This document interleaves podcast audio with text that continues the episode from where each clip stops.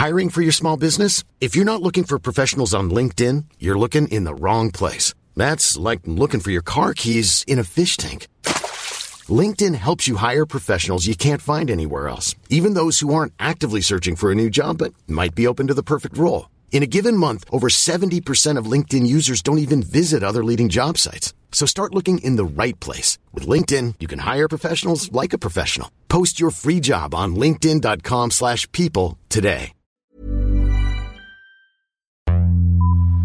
Vox Polony.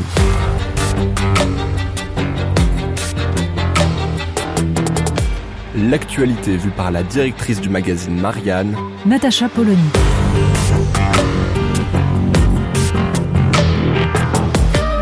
Vox Polony. Ça ressemble à une fable.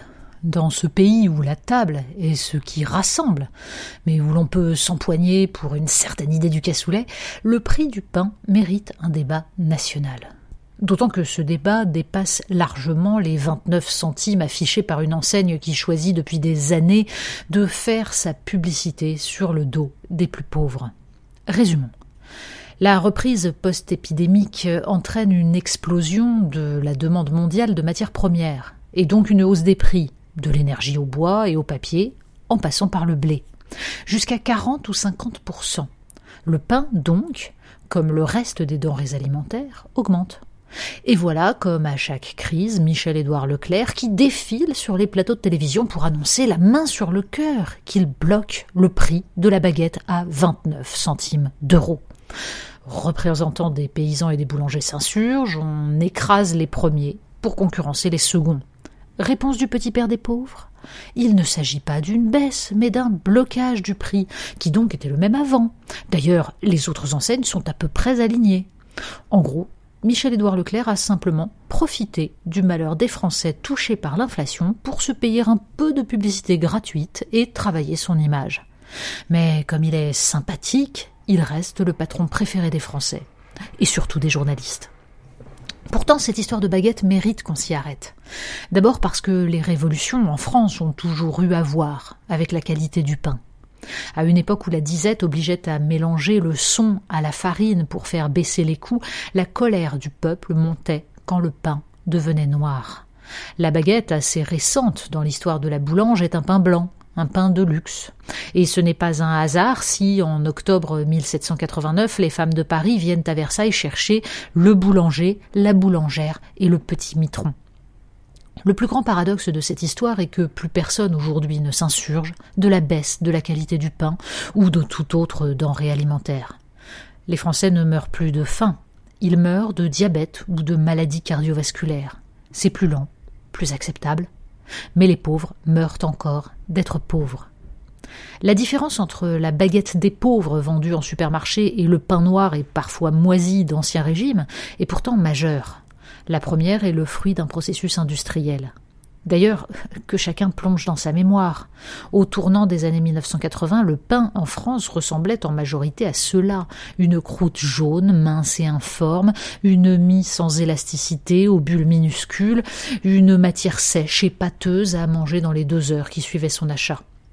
C'est le résultat d'un siècle de mécanisation, sélection des blés pour une pâte qui puisse être pétrie par une machine, réduction du temps de fermentation, et des points de vente où l'on se contentait de cuire un pain sorti d'usine. Il a fallu le combat de gens comme Jean-Pierre Coff pour que soit voté en 1993 le décret pain qui réglementait l'appellation boulangerie, un lieu où l'on pétrit et cuit le pain, et la recette de la baguette tradition, non congelée, sans additifs, avec un temps de fermentation de 15 à 20 heures. Ce décret a sans doute sauvé, pour quelque temps, la boulangerie artisanale française.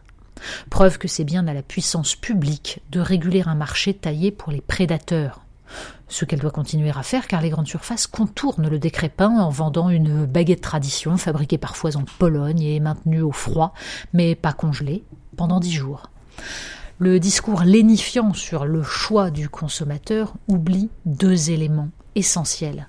Il n'y a aucun choix quand la perte de part de marché entraîne la disparition des artisans et quand la perte de culture des consommateurs les empêche de savoir tout simplement ce qu'est du pain car telle est la leçon de cette histoire. Les Français avaient tout simplement perdu la culture du pain.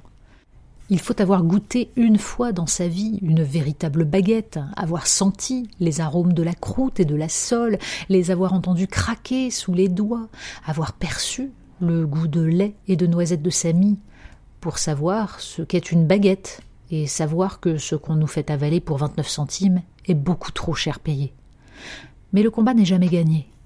Qui sait aujourd'hui que la plupart des artisans boulangers ont perdu leur savoir-faire et se contentent de recevoir les mélanges de farine concoctés par les meuniers industriels auxquels ils sont affiliés? Qui se battra pour préserver la formation et le métier de ces boulangers?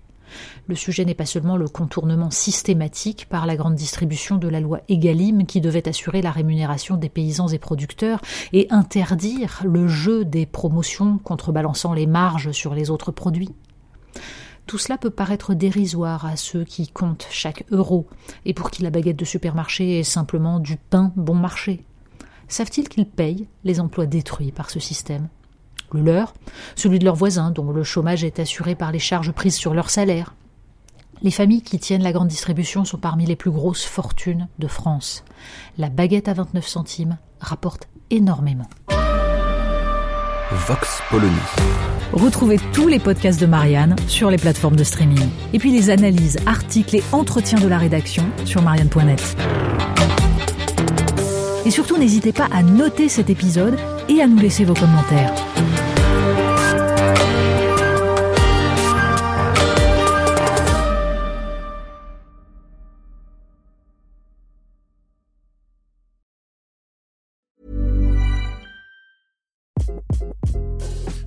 This is Craig Robinson from Ways to Win, and support for this podcast comes from Invesco QQQ, the official ETF of the NCAA. The future isn't scary. Not realizing its potential, however, could be.